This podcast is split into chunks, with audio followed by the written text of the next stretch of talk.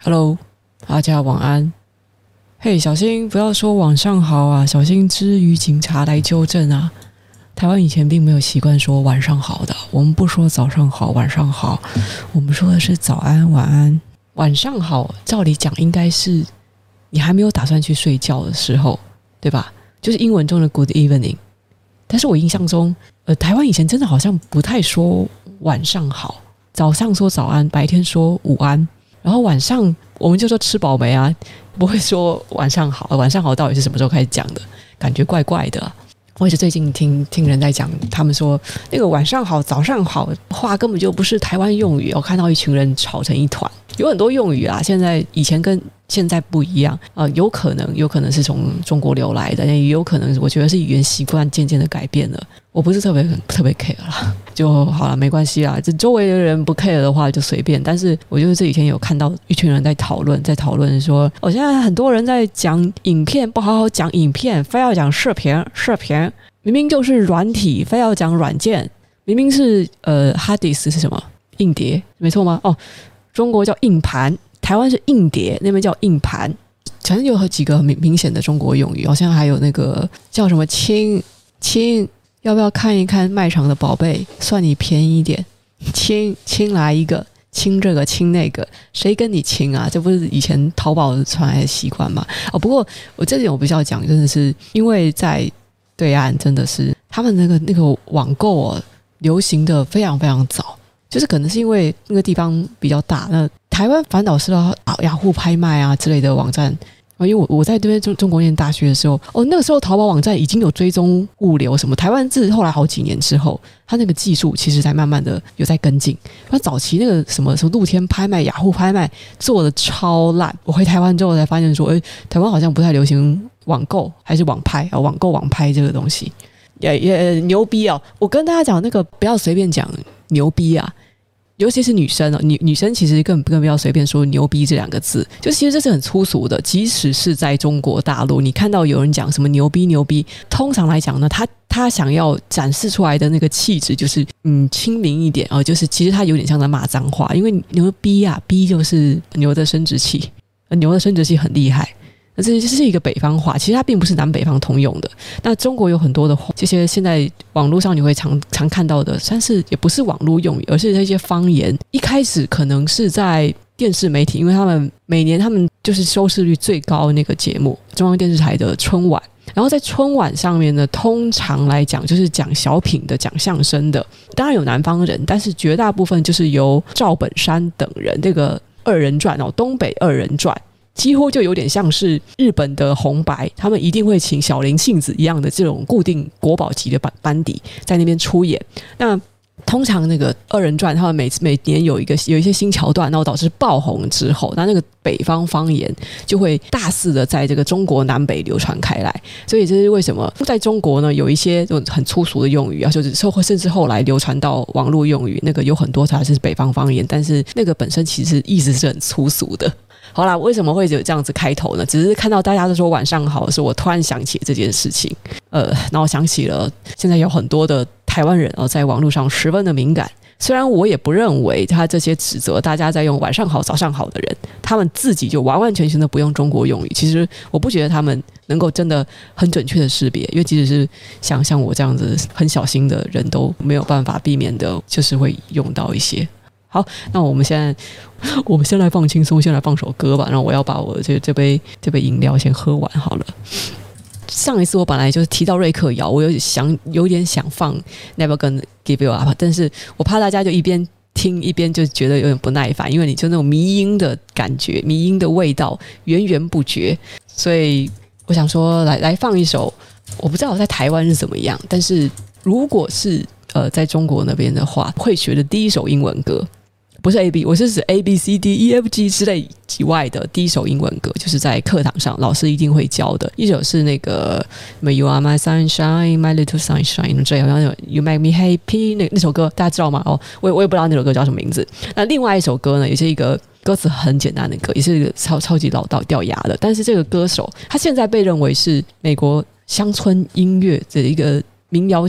经典呐。这个歌手他创造出来这首歌呢，照理讲他应该要名留青史，可是他当初其实在唱这首歌的时候饱受争议啊，这也牵扯到一段历史啊。那我们先先听这首歌好了，哇，你们一定听过，这这首歌太老了，但是几乎是，就是每一个学生，每个学生一定会学这首歌的吧？哦，这是星星的，那星星 Life was older, older than the trees, younger than the mountains, growing like a breeze. Country road.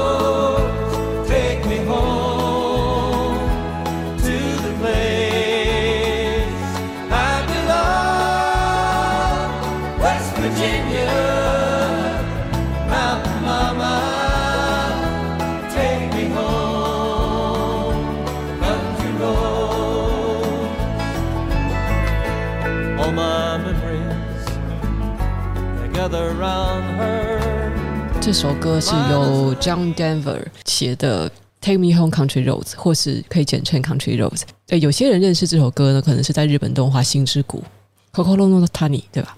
有日文版的，就是日文翻唱版的主题曲。那其实这首歌也蛮常会在日本的红白歌谣季作为一首压轴的歌曲登场。他们对这首歌有一种特殊的情怀。那我记得后来好像在另外一部是来自红花版吗？还是哪一部的日本动画里面也有出现这首歌？日本人的心中认知度也是蛮高的。我不知道在台湾的认知度怎么样。可能现在九零年代后出生的年轻人不太知道这首歌。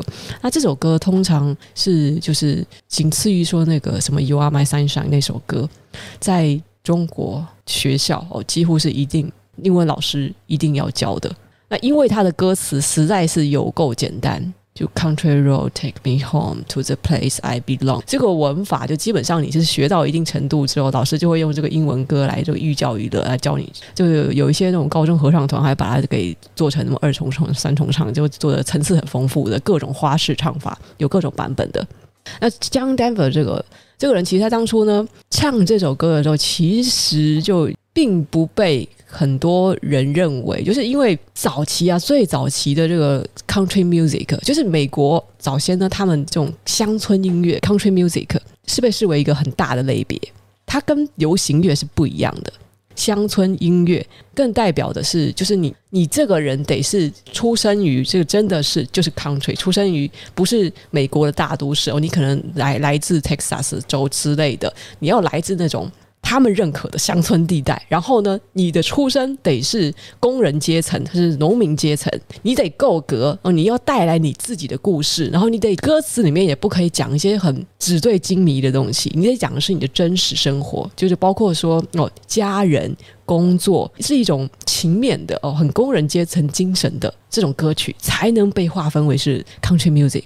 除此之外的，你知道尤其是有什么 disco music，讲说哦，我喝醉了，我今天又交了一个男朋友，我打了十个炮啊，什么那个是不可能被称为 country music，因为 country music 它是必须要来自特定的地方，然后一个真实身份的人，它代表是一种真诚与勤勉啊，最好是而且要正直。人格很重要哦，人的出身很重要。你这个人出身不对，你还不能唱 country music，因为这美国的最老式的乡村音乐，它是就是象征的一个这样子的一个流派。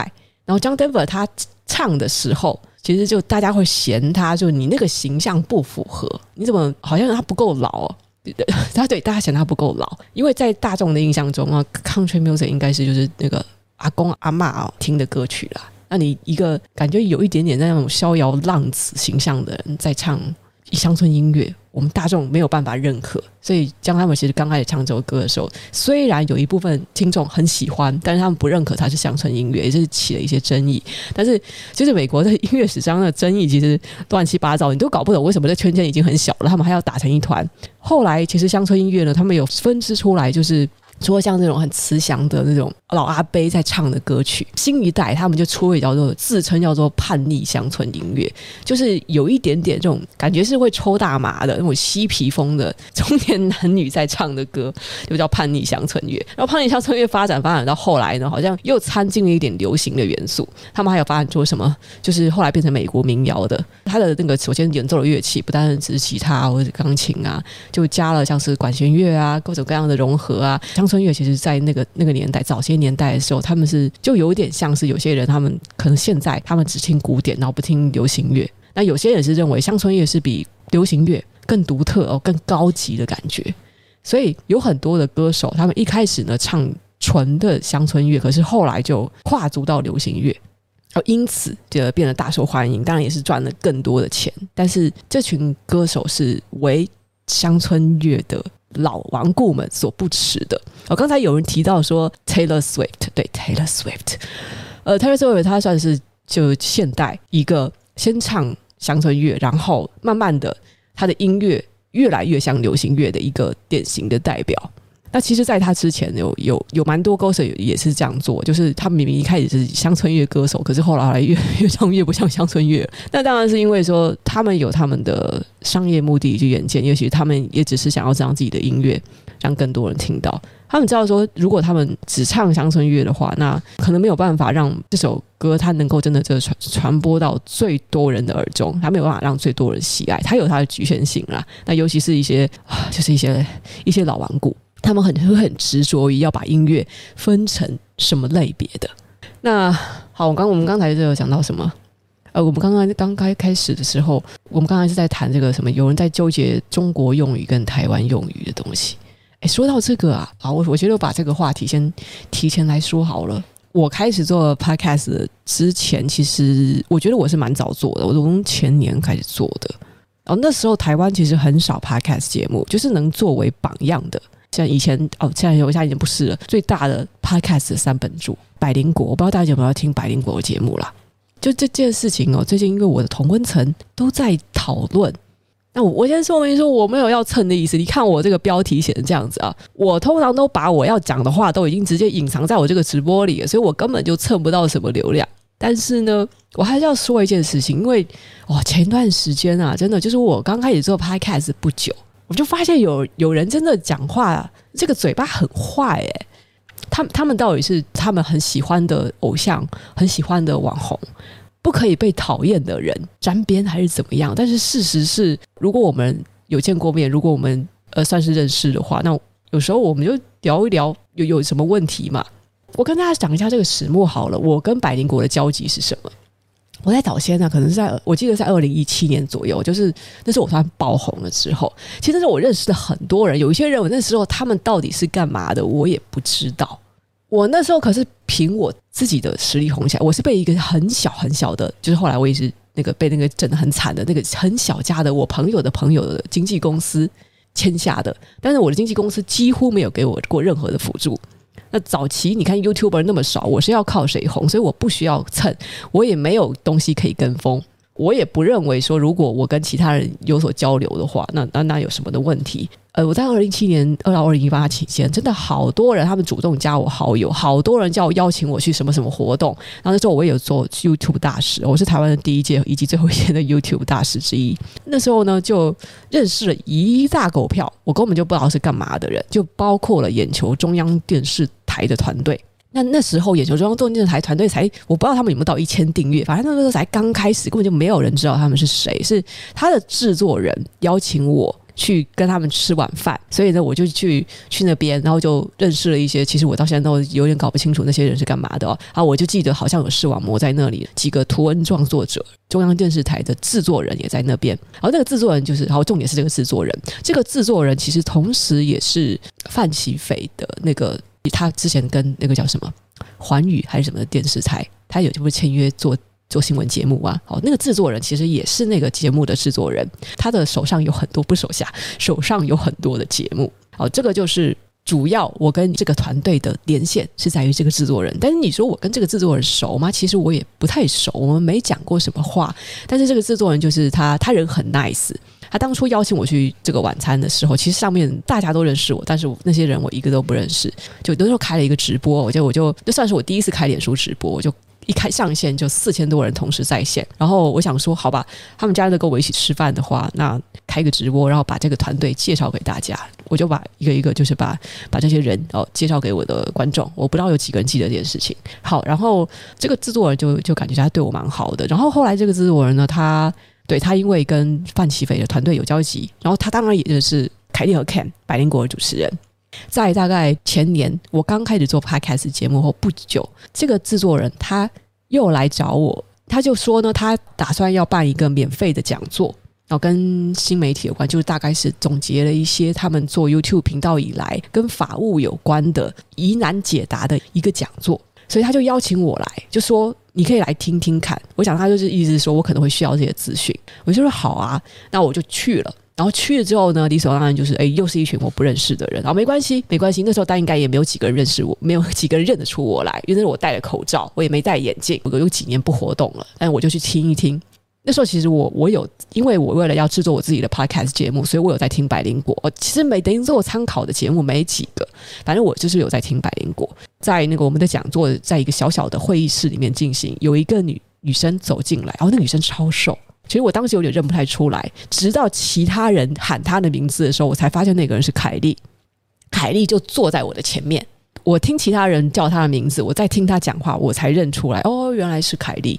然后当下呢，我又想说，嗯，我不知道我该不该跟她打招呼，所以我就一直坐在她的后面，直到这个讲座结束。然后这讲座结束之后，其实我还是没有去跟她打招呼，她感觉很很匆忙。重点是那时候我被另外一个认出来了。所以另外一个人就忙着找我说话，我想说好吧，那我我先应付一下那边的人。然后凯莉就在我跟其他人说话的时候，他就走了啊，等于说我跟凯莉就擦肩而过。但是我想想，还是觉得说我还是可以跟他打个招呼啦。凯莉她她曾经有主动来我的脸书专业留言，表达她的善意，所以我想说我应该要跟他 打个招呼。我就私讯给他说：“凯莉，我刚才在你后面。”然后凯莉就。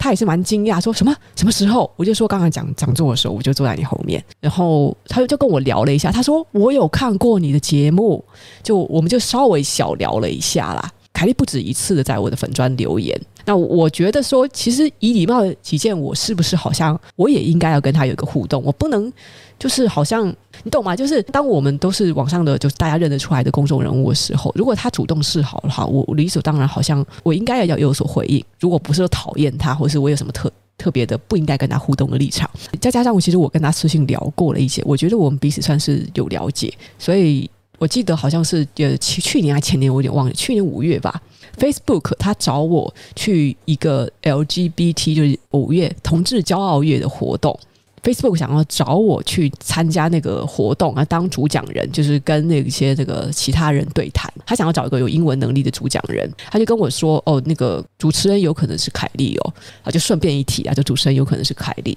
但是那时候我实在是有点忙。我就没有答应这个邀请，后来他们想要找别人了。好，就是我没有答应 Facebook 的这个邀请，我就在 IG 上面发布了这个活动邀请，然后我 tag 凯莉说：“哦，凯莉，看来我们有没有办法相认了。”哦，大概是这个意思。然后我不知道这件事情为什么让一些可能是凯莉或是百灵果的粉看在眼里，一定是在我的地盘，因为我我不会跑去海巡，他们一定是在我的地盘跑来挑衅骂我说：“你为什么要蹭凯莉？” 这个。我我超莫名其妙的，就是先不提说我到底为什么要去蹭别人。我的脸书粉砖那时候好歹是个近三十万粉砖，我不是个咖吗？就是我就算我就算过气了，我还是一个大家认得出来的公众人物。我为什么要去蹭蹭别人？而且现在大家用“蹭”这个字，真的是真的是很烦哎、那我当初我是最早在这台湾最早过十万订阅的其中一批 YouTuber。那照他的这样讲的话，现在几乎所有的百万 YouTuber 当时都蹭过我啊。为什么当初大家不用“蹭”这个字？到底是谁蹭谁还不知道？我我觉得那是就是就是一个。人与人之间很友好的交流，这有什么不对嘛？那我不懂，现在为什么有些人很难听？就是当你好像声量不如他，那你就要说啊，那蹭啊蹭啊！而且讲真的，现在白灵果已经延上这么多次，你真的真的觉得我要去蹭他们吗？跟跟各位讲另外一件事情好了，就是嗯，以前有一个女工程师啊，她她的名声不太好，我当然知道。哦，但是因为我跟他有私下交流过，那我觉得他人还不错。那可能后来后来有人跟我私下，其实我不太我不太喜欢别人跟我爆黑料，然后我就轻易的相信了这个人他在外面有一些谣传。但是呢，就是因为据我的认识，他还不错，所以呃，当他要准备要从政的时候，我稍微的表示一下支持，就是意思说我觉得他可以做事。然后当时你知道，光是我这个支持，我就被被他烧到。就一大堆人就说哈，连你你居然肯支持这种人，我看你直接黑掉什么，就我我也是觉得莫名其妙，怎么回事？怎么回事？我不知道大家现在到底是怎么判断，就是说就是很怪。那有有可能我现在的 KOL 真的很会看风向，可能在我那个时候，加上我这个人，我真的没有这种敏锐度。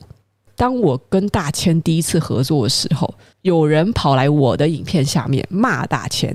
那我一定是，我觉得这是我的地盘。你既然在我的地盘里面骂我邀请的朋友，我一定直接就呛回去啊！我认为就是我认识的大千，不是你们口中的这么难听。而且我觉得大千他来我的频道，我我理所当然我要给他面子，所以我才不能任由你们这些人乱骂。但是现在的 Ko 真的蛮会看风向的，就是我可以眼睁睁的看着我的朋友被骂没有关系，就是因为他名声很差，我不要淌这个浑水。我我以前就是有好多次啊。我只是别人的黑粉一大堆，然后我去帮他讲话，看那个黑粉就黏到我身上，我简直觉得莫名其妙啊！真的是很多次这种事情了。后来我我想想，就算了，好吧。现在网络上大家很喜欢把这个意见领袖之间哦，都当成像是就竞争对手、有仇敌意识的一样看待哦，有在管大家私下交情的。哎，我我真的觉得网络上的一个。基本的礼仪啊，是你如果在当面的地方哦，你在人家面对面的时候，你不敢讲的话，那你就不应该在网络上讲出来。我一个三十几岁的人，你明明就知道说，其实哦，我们不说敬老尊贤，但是你明明就没有胆子对一个觉得比你比你年纪大讲话，照理讲就是他的气势应该会压过你的人，你就在当面你不敢讲，然后在网上就可以口无遮拦的乱讲。讲出来的话呢，你还可能是用匿名哦。我现在真的不懂，我现在还有看到有人就是你脸也不敢露出来，真名也不敢露出来，但你讲话倒是蛮呛的。但是你不想为自己的言论负责，可是你你讲话有没有就想过说啊，就稍微客气一点？有时候你明明就是来沟通的，那为什么讲话要这么生气？你不觉得你如果讲话这么攻击性这么强的话，你就没有达到那个沟通的目的啊？那这样在我看起来不礼貌、人身攻击，然后或是给人家随便。戴一个大帽子、贴标签等等的这种让人家不愉快的说话，除非是非常非常理性那种，就是哦，你打我的左脸，我再给你打右右脸，脾气很好很好，修为非常好的人，那么照理讲，人家看到你的这种攻击和敌意，直接就是要么就不理你，要么就直接跟你站起来，要么就封锁你，不就这三种选择吗？那你的打这些字哦，打一长串，全部都浪费掉了吗？到底知不知道文字是拿来干嘛的？文字不是拿来伤害人的，除非你是个坏蛋，文字应该是拿来沟通的。我记得我以前在网站之初啊，大家还在用 BBS 啊，或是论坛的时候啊，那时候可能网络速速度很慢，或者说上网的人年龄层比较高，不是这样子的。那时候大家都尽量的，就是打字送出去之前，检查好自己要打的什么东西，确定好，就算我用的是假名，我还是要为自己的言论负责，因为你送出去之后，他的 IP 就是会记录下来啊。人家如果有心要告你，那那只就是他要不要花那个时间。就花花那点钱的问题嘛，不要以为说什么网络上的这种公开侮辱或是毁人名誉的事情哦，不要以为那个很难告啦，一五六万，你每个人你可以告一票人啊，啊不算，我记得那个罚金差不多就是两千块，可能到到了两三万之间，重点不是那个罚金哦，通常要告的话，就是直接就是可以给对方留个前科，直接送给对方一个前科，哎，对于一些呃经济很宽裕的公众人物来讲，他今天真的想要报复，我今天就不爽一个酸民，就很简单啊，那我就去。警察局备案啊，警察局备案之后，然后就等着那个社群网站看看他能不能交出资料。其实最难的部分就是社群网站交出 IP 这一步，但是也没有那么难，因为这个就是看他这个情节严不严重，交出 IP 就知道你的住住址了。呃，其实也可以基本上可以确定是谁了。真的要告人的话，其实重点不在于要赔多少钱，重点是给人留个前科啊。大家有没有想过，就是哎，这些酸民他们真的是不知道，有时候就一句话发出去，他是直接会让自己吃一个前科啊！这不是赔多少钱的问题啊！我刚刚讲到哪里了？好，我们现在回到这个百灵果的事件啊，我我蛮蛮喜欢听他们很轻松的聊天啦，但是我自己也知道说他们在报道新闻的时候，他们资讯密度其实没有那么高，然后有时候其实查证的也不是很严谨啊。但是他们不就本身说自己是在胡说八道、包装干话吗？啊，我以为每个听众都大概知道百灵果是一个很轻松的，不是那么严谨的节目哦。他们自己都说自己是喜剧表演。我自己听百灵果的话，我不会把它当成一个就是我要增加国际观或或是吸收新知的节目。诶，我会把它当成说娱乐为主，然后顺便听一听外国发生什么事情，但是观点参考就好。那百灵果的那个吹哨人事件呢，就在德国华语教学中心发生的哦，就是详细状况大家。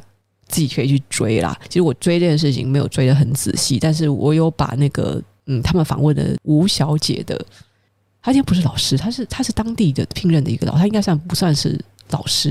如果她是老师的话，我会吓一跳，因为我刚开始听那个吴女士的发言，我呃对，有点有点有点惊讶，因为这这完全不是一个学者会陈述事情的态度。她一听就是一个素人，她就是一个地方妈妈，很戏剧化的、很夸张的。肢体语言，其实大家应该打从说，如果你发现了说哦是一个地方妈妈的时候，对她说的话，你就是当成参考资料就好。那中间如果真的要有说什么问题的话，可能是白灵果他在访问这个人的时候，他并没有达到外界所要求的一个专业高度。就是说，因为他现在在讲一个在德国疑似是权势性侵的事情。因为这件事情有被报道过，哦，曾经爆出来过，所以感觉他已经意有所指。我们都知道他指的那个人是谁，这个犯人是谁，被害者不知道。其实原告没有出来，可是他是一个地方妈妈，他要帮这些原告出头，因为他们说这些人是去德国学习语言的，所以本身的德文并不是很好，而且他们也很怕自己的家人知道等等的原因。在当地，他们不便直接报警解决，所以借由地方妈妈她出头。哎，我不要再说地方妈妈，要不然我不要不要说，好不说吴女士。地方妈妈只是一个这个诙谐说法，请大家大家不要不要把它联想到说呃什么什么色情的领域哦，真的是超怕超怕。好，台语很厉害的妈妈啊，她的台湾国语应该是真的啊，不我不知道为什么有些人就解读说她是在在模仿台湾国语在嘲讽，没有啦，人家应该是本来腔调就那样子吧。嗯，我觉得不太妥当啊。就是说，如果说我今天是要代替原告讲出这些，我觉得是蛮一个是蛮隐私的事情。然后这件事情它完全就是一个一个很严重的犯罪。也许我不要用嬉笑怒骂的方式，我可能不要这么表演那么多，而且感觉是这件事情因为很严重，所以应该要直接入重点。所以他好像有讲了一些太多的不着边际，但是已经没有办法，人家是素人，他这个。资讯的汇整部分不是他的专长，他感觉说他他可能上了这个节目之后，他要去尽情的去挥洒他所得到的资讯，还有他的自己的这个把渲染力用到开到最大了。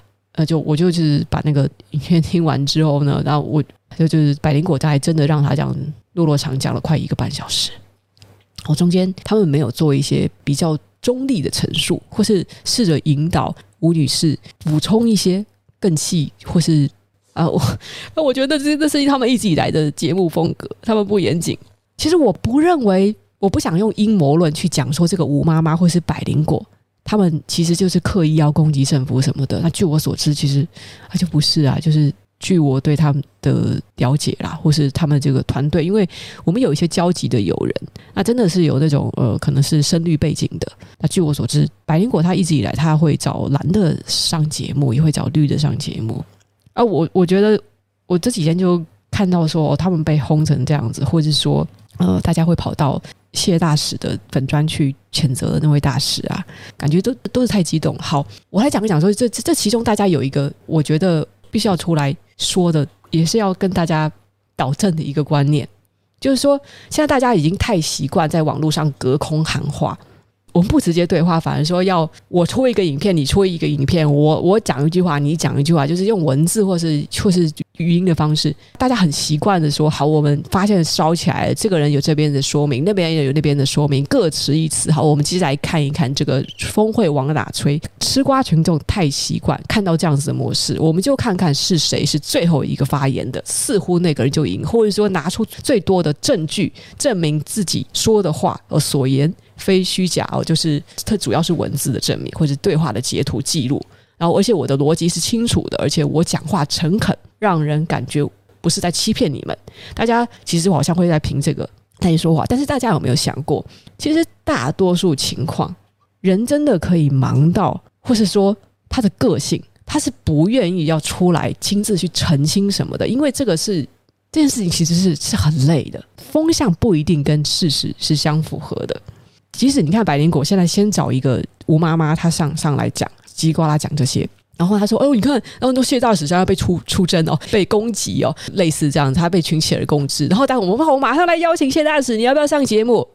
不是啊，人家为什么要上你节目啊？有些人他们不想面对媒体啊。我就算是就算我是教授，我是专家，我是学者，我就是从事某一个机要的人，我我可不可以不想面对媒体？”我不想在媒体上说话，可不可以？我可不可以拒绝受访？我可不可以拒绝解释？是不是因为我不解释，就代表说我一定心里有鬼？就大家有没有去我想过这件事情？解释很累，虽然是这对于公关他操作上是必要的，但是解释真的很累。我完全可以理解，有人如果说遭遇了很多的非难，可是他不想解释，因为他觉得我解释也浪费时间，或者说你已经先一波在在。群起而攻之了，把我黑成这样子。但是基本上呢，我不是在靠名声或者是靠流量过活的。那我当然选择我不要解释，我又不是网红，我干嘛没事要把自己摊开来？然后，也许我不擅长文字表达，或者也许我我我这个人不擅长讲话，我我上节目的时候容易紧张，那是不是结结巴巴，到时候不小心讲错话，那你们到时候又要被更多人质疑？是不是有这种可能？我不想上节节目，不行吗？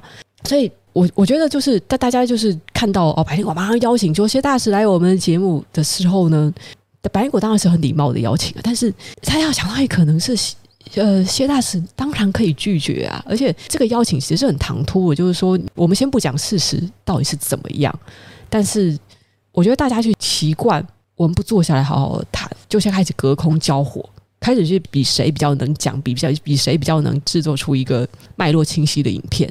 我觉得这种倾向并不是好的，不是不是好的。以我个人的经历来讲呢，我记得哦，我在去年还是前年的时候，我来看到一个人留言啊，讲说你的经纪公司有一个员工出来爆黑料，那就说你也没有解释。然后他讲的大概是二零一八年的时候，你看我去年。还看到有一个来抱怨说，二零一八年的时候有关于我的谣传，干，首先我是解释好还是不解释好？所以我想说，首先第一，到底是什么谣传啊？但是我忙得要死，我根本没有办法理每天就爆出来不同的造谣的人。第二说，我跟经纪公司的员工根本就几乎就不熟，没认识几个，他们也能爆我的黑料，我也是觉得蛮特别的。但是他们当时怎么对待我的，我这边可是完整的有留留记录哦。他们怎么样从我这边金钱上啊？第三者的证人都一大堆，经纪公司是怎么对待我的？我这边是铁铁实锤，就是用用中国用语就叫实锤，我都没有去黑他们的经纪公司，他们经纪公司的人跑出来凑什么热闹？可是呢，这件事情传到我耳里的时候，已经是过了那么多年了，我到底是要从哪里开始解释？出来解释也不是，不出来解释也不是，反正就是在有聊 要想这样子讲，我出来解释，反而可能会让更多想黑我的人，他们有这个操作空间，因为这件事情。当初如果他没有闹到我这里来的话，说明就他不就不是一件大事。可是他又确实在那里谣传。那说真的，就算他闹大了又怎么样？因为我的脸书跟我的 YouTube 我都是差不多，我发了发了文发了影片之后，第三天以后我几乎就不会去看留言了。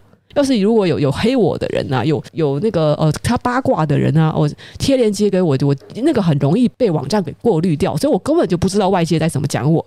我为了要全程的 focus 在我的作品上。我真的就是专心把最多的时间花在我的作品上而已，其他事情就是交给我的助理去处理。呃，我也根本就不知道别人在怎么谈论我。所以，这过了几年之后，有人跟我讲说：“你这个谣传事情，看我就说到底是哪个谣传啊？你现在要我解释吗？这时间过了那么久，而且这这是很件小的事情，我要从哪一件开始解释？”后来就想说算了，随便了。但是对于想要我解释的人来讲，他就会觉得说：“啊，你不解释，好，那我就当真喽。”不是啊，这样子对我根本一点都不公平啊！什么懒人包啊？哎，大家拜托不要去搜懒人包这个东西。很多事情，如果你们已经错过了它从头到尾的脉络的话，我也不建议你们去弄什么懒人包啊。懒人包都是有特定立场的人做出来的。就比如讲百百灵果这件事情，我都觉得说吴女士还有百灵果，他们都有一定在这个这个过程中有都有处理的不完善的地方。但是我也不会因此就攻击说他们是有什么阴谋啦，就是有什么特定要要带风向。那我感觉就是就是他们不谨慎啦，就是这样子。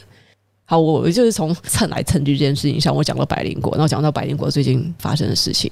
那其实我我对他们的所有事情都是持中立态度。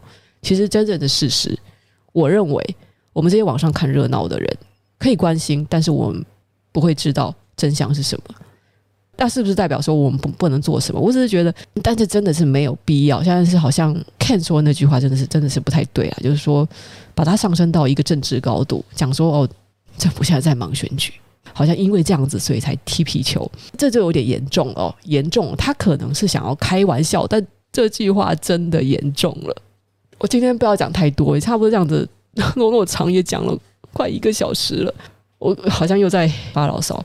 我只是想跟位各位说呢，嗯，像是勾二啊，或是 bump 啊，这个这个很明显吧？勾二一定后面他他是他是有政治目的的啊！哎，我不懂啊，因为因为。好几个月前，我在 YouTube，我不是我在 IG 限动上面，我就吓一跳，我就说哇，这个频道怎么那么多人订阅？因为他在很早很早期的时候，大概十几二十万的时候，我看到这个频道的时候，他的操作手法非常的明显呐、啊，讲一讲那个关于民生的东西，讲一讲诈骗的案件，讲一讲他的踢爆什么东西，然后就开始突然又讲那个跟政府有关的，就开始攻击。诶，他的政治目的非常的明显，政治目的非常的明显，他就是。你们不要以为说所所谓的侧翼啊，他就得所有的内容都在讲政治相关。真正高干的操作方法呢，是有点像中国的大外宣一样。你们现在看到的这种脸书啊，脸书有很多专业，其实 IG 也是蛮多的哦。有一些是本来可能是海外的或者台湾人，他们经营到一定粉丝数之后，直接就被买了。哦，可能是一个粉丝一块钱，或者甚至零点五元这样的价格就被买走了。中国大外宣呢，它也是。根据他原来的路线，先操作一段时间，没事就发一些什么猫猫狗狗很可爱哦，吃播啊，就是都是发一些人畜无害，让你觉得这是一个纯娱乐的，跟政治没有关系的这些内容。然后等到养养粉养到一段时间之后呢，大家开始关心了什么时事议题，跟政治有关的哦，跟现在的政策有关的，就开始悄悄的不着痕迹的带风向。然后你仔细一搜，还发现说怎么这些粉专发的内容都差不多啊。但小心啦，就是除了除了 YouTube 频道有有这样子的迹象以外，脸书粉专很早就开始了。YouTube 翻一翻翻一翻，就翻到一大堆中国干片，其实也是蛮不爽的。我上次还看到就有那种中国搬运过来的影片，它只是字幕换成了繁体字。配音完全就是一个超级字正腔圆，也也不是不是台湾腔，就是北京腔。他用语也都是中国用语，居然有台湾人没有看出来，还以为那是一个台湾频道。我说这这，你们好歹也稍微识别一下北京腔是什么样子，标准的台湾国语是什么样子？不是标准的台湾国语，就是标准的台湾腔以及北京腔有着本质的区别。干片啦，干片就是一些那种很智障的那种短片，就比如说他们大多数内容就是很符合无产阶级的精神需要的东西，就比如说本来被有钱的人瞧不起，被土豪瞧不起，然后摇身一变，突然自己变得高富帅，左拥右抱的美女等等，就是满足他们的物质以及精神需求的干片哦，这剧情都非常的肤浅。类似那样子，因为你们如果有有刷抖音的话，应该会蛮常看到这个东西的。就但是但是，我就讲 TikTok，国际版他们的演算法蛮厉害。你能够看到多多看到什么东西，取决于平时对什么东西按赞。平时是比较多对一些跳舞的影片按赞，他就会多给推跳舞的。你对老是喜欢中国干片，或者说你的注意力有停留在中国干片一些多一点点的时间的话，它当然也是自动推给你。你就算没有按赞，就算没有没有啊呃一下载啊转贴啊。抖音的演算法很厉害的，他会去计算你在什么影片上面停留多久。你就算没有按赞，他也会觉得哦，我看你很喜欢嘛，然后继续推，继续推，就推给你。所以，如果有人在抖音，有人使用抖音，然后老是看到中国干片，那说明你的口味其实就是中国干片。所以，不要推给抖音。像我的抖音呢，因为我一看到简体字的东西，我就直接刷掉，我就不要看，我就不看。有推给我，就像什么日本的啊，呃，美国的啊，我觉得这种后置技术、摄影技术很强的影片，我才会按赞。那久而久之，他就只给我推给其我基本上是外国的内容，我就很少看到中中国干片了。所以这是 这是演算法啊。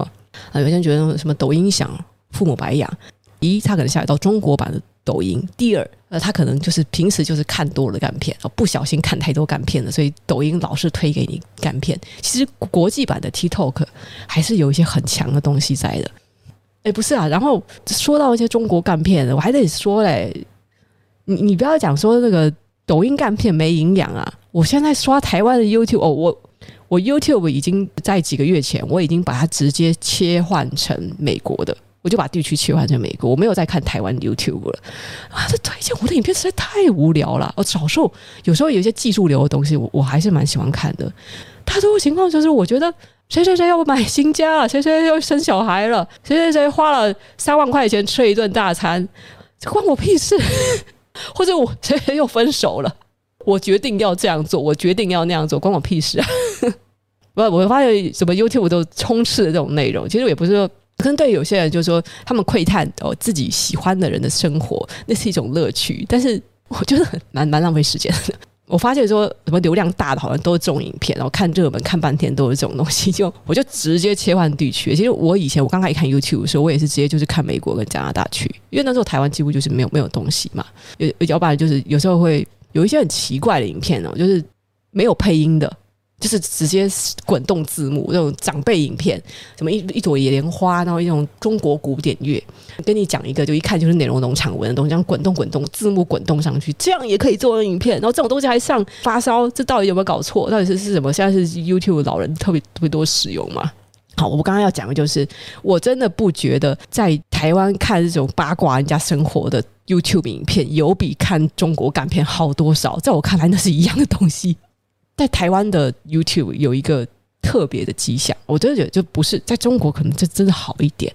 在中国的话，大家你得凭呃，除非是特别特别有名或顶流的大 V 啊，或者是他们的这个呃顶流明星啊，哎，他就叫顶流对，顶流就是顶级流量哦，流量最大那一群人啊，他们可以通过暴露自己的私生活来吸引人的注意力，但其他人基本上你都得凭本事红。但是台湾的 YouTube 演算法，我不知道这是不是一个阴谋，很烂哎、那路人甲、路人乙这两个人我都不认识，但他某一天发了一部影片说，我们决定分手了，或是我最终决定要离开台湾等等的，就是我根本不认识这个人，我也不关心。可是这个影片就会就会疯狂推荐，然后流量也很巨大。然后等到进去之后，还发现很多留言说，我不知道是谁啊，谁啊？我今天第一次看到你，不是啊，不是啊，就是但。那那大家就不要留言嘛，就就就点出去就算了嘛。那你你进来之后，你关心你关心这，你看被被封面或是标题吸引进来之后，那你就发现我 我根本不关心这个人，就是我不知道这个人是谁，到底发生什么事情，我只是看到他分手，所以我进来了。我点进来之后，我还要问这个人是谁，就不就是很像很多那种呃新闻报一些名人的八卦，还有人硬要在那边留言说谁，我还想问说你们这些留言谁的人是谁呢？他们就算再不有名，也比路人有名。新闻才要报嘛，一定是有名的人，新闻才要报嘛。啊，我觉得这有可能是那个哦就就演算法的一个奇怪的事情，可能在某一个时间段。互动太强了，互动太高了。尽管有很多留言都不是搞不清楚状况，只是好奇进来看看。然后因为互动太高，所以就直接被推上去，或者是他预期，我不知道，就也许什么什么分手啊、搬家啊、买房子啊、豪宅啊、吃东西啊、花多少多少钱啊，这些搞不好他有一种神秘神秘的演算法，把这些关键字给抓出来，然后发现这种东西的时候，直接把它给尽量的推荐推荐给观众看。说到这个，因为我们前几年生病的时候啊，我跟大家讲，就是在生病的时候，因为其实也没有太关注网上的事情，所以我也不懂蹭啊。那时候也没有什么话题流量，没有没有蹭到热点。唯独有一次，我们不知道为什么，就是那个影片，那时候我其实每每支影片差不多就是两三万的流量，因为其实呃，摸摸囧囧，就我跟摸摸一起拍的生活类的影片，我们那时就随便乱拍，标题啊封面都没有特别设计，但是有一支影片一天之内传到了八万流量。猜猜是看是哪一支影片？那后来那支影片因为一天之内流量太高，然后 YouTube 马上把它黄标，这超级莫名其妙。因为我要把它狂推荐出去，然后再把它黄标，不是哦，没有任何的色情内容哦。虽然我们平常很多影片都可能就是有黄标嫌疑，但是唯独那支影片，我觉得不应该黄标，可是 YouTube 就把它黄标了。我们那时候是拍了，就是摸摸的家里人，家里他的亲戚。被诈骗了几百万这件事，大家真的很喜欢看这种题材诶，喷钱喷一大堆哦，我我分手了，就是坏消息，大家很喜欢看别人受苦受难，反正诈骗几百万，这个标题一出来，又一天之内传到八万流量，然后 YouTube 马上把它黄标，就不让我们盈利。呃，我觉得不是不是诈骗，因为嗯，后来我有讨教过其他人了，他们也有拍一些自己被骗了多少多少钱的相关的关键字影片，但是没有被黄标。所以我也我们也不知道到底是为什么，我，跟跟猫没有关系。我们的猫咪影片流量一向都很低的，因为现在猫咪太多了啦，可爱的猫咪很多，而且猫咪影片在 YouTube 在早期就是最大宗之一，好吗？好，嗯，就是就是讲讲这件事情了。诶，这样是不是地图炮轰到很多人？好啦，我当然明白说，也许对某些人来讲，说窥探网红的私生活要比至少比看干片好。好，我只是讲表达我的个人口味，我不太会去看人家生活发生什么事情。就是有一天，如果这要闹一个大条的，就比如说什么什么房子失火啦、确诊啦，对，确诊确诊影片怎么有那么多人看？到底到底为什么要？现在每天到底多少人确诊？大家那么关心名人确诊干嘛？我们说发高烧烧到烧到四十五度啊，我的腿断了，紧急入院啊，等等哦，这这都是影片流量特别高的。我也不知道那些东西会不会黄标，但是我发现大大家超喜欢看这类内容。我以前的旧频道好像还真的蛮少拍这类型的。因为我想想我自己，我什么中途昏倒啊，被紧急送到医院啊，那个一定都是我工作累到一个不行的。就是对于很多说生活 YouTuber 来讲，他们第一个反应就比如说很像很像馆长啊中枪的时候，第一个反应开直播。我发生那种事情的时候，我会想的是，这是我的私生活，它不在我的计划中的话，我不应该，我为什么要把拿拿来拿它来赚流量？我如果今天病倒了，那我就好好休息呀，我还要把它把它拍出来要干嘛？我不知道要让大家看到我生病的样子是要是要干什么？还好啦，还好啦。说说那个喉咙，喉咙，我我之前花了好好几万元我去做语言治疗，我到后来觉得太花钱就没有花。但是我我做了一段时间的语言治疗，所以我现在的发声方式应该是比以前要健康多了。哎，要休息了，休息。对，我今天不要讲太多了。我今天本来其实没有打算直播，因为默默的情况没有很好。默默他昨天恐慌症发作之后，他一直到现在他都说呼吸没有很顺畅。我们要早点休息。对对，现在是十一点多了，我觉得我们就早点休息吧。我到底讲了什么东西哦？我我不知道。我我一直觉得说我应该，我应该还是要保持周日直播的习惯，陪大家迎来一个 Blue Monday，还是要规律直播啊。以前那就是就是我没有在定期定时直播的。对啦，YouTuber 生活就是工作啦，啊，就是就是看个性咯。对于有些人来说，他们觉得把把自己的生活给曝光出来，然后可以赚流量，然后让大家很关心自己。他们如果能够适应，他们天生就是吃这行饭的话，那没有什么不好。那但是有些人就就是不愿意啊，就如同如同我刚才说的说哦，白灵果要求谢大使上节目来说清楚。啊，有些人他就是连采访节目都不愿意上了，他怎么可能愿意就曝光自己的私生活？比如我我姑姑吧，她也是这样，她已经写了写好几本书，她是学者嘛，她写了好几本书啊，有些书都是在大学里面都是学生的教材。那当然也有好多次被媒体采访的机会，其实她说她接受了几次之后呢，她就再也不接受媒体采访了，不喜欢那样的生态。当然，我不是说百灵果不是一个好的媒体啦，我相信自媒体跟。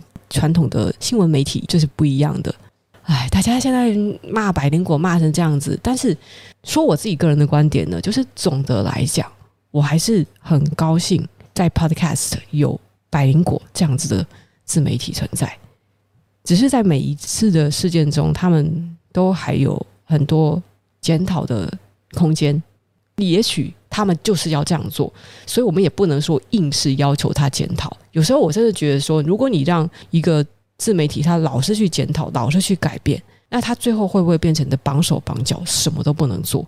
那他们说他们的目的就是要吸引尽量多的注意，让这件事情越闹越大越好。他们的目的确实是达到了，也许他们可以不计他这个造成的伤害或是代价。我还是总来讲，我觉得有他们这样的自媒体存在是很好的。那的确，你还要指望其他的自媒体做得比他更好吗？大家会说哦，有有那些哦，公民自媒体其实也是做得很不错，很很专业，很谨慎。但是白灵果他们有他们自己的这个特色跟风格，还有他们这种锋芒哦，我觉得重点是锋芒。Podcast 的，毕竟它是一个风格十分强烈的，我们是看主持人的敢问敢答以及敢表达他的个人立场与想法，跟传统新闻媒体真的就是不一样。我们期待现在还是乱，就很像是民主、自由民主，它必须要经历一个乱的时期，但是最后在很多人的推波助澜之下，真相可以浮出水面。但是其实我们也不太确定。但是我觉得这个整个过程中，更重要的其实是大家的识读能力，以及每个人都要保持我们都是可以沟通的状态，这很重要。而不是我看到了某个字眼，我很愤怒，所以我就直接先丢出很伤人的话，想办法先去制住对方，想办法先去攻击。把你们打到死，把你们去直接冠上一个帽子，说你们是有阴谋的，我说你们是来捞钱的，说你们前科累累，这种操作手法非常的拙劣，早就已经看破手脚。这我跟你讲，这些负面的含义都曾经灌在我身上，那真的让我非常非常的难过。所以，我当然或多或少我有连接到自己身上，就是。当我是一个自媒体的时候，我被大家预设着好像我存在着某种私人的目的，或是我有某政治背景，以及我就是来捞钱的，被强制的安上这种立场。如果我的心不够坚定、不够强韧，那我总有一天真的是热情会消磨殆尽。所以，希望大家还是保持一个可以沟通的心态啊！大家晚安。我我想要听一首也是嗯有点乡村的歌曲，但好像。好像不是乡村啊，When 我来听 Westlife 版本的 Seasons in the Sun。好，希望我希望百灵果可以保持以往的锋芒，但是往后他们一定就是还会，我相信啊，他们还会做出更继续带来很多其他人不愿意说出的事情，我们值得去留意的事情。我相信他们有有这个这个热情啦。我跟他们不是很熟，拜托不要就说我蹭他们，我没有蹭他们。他们现在办成这样子，我最好是要蹭他们。哦，这是有多怕？这首是《Seasons in the Sun》。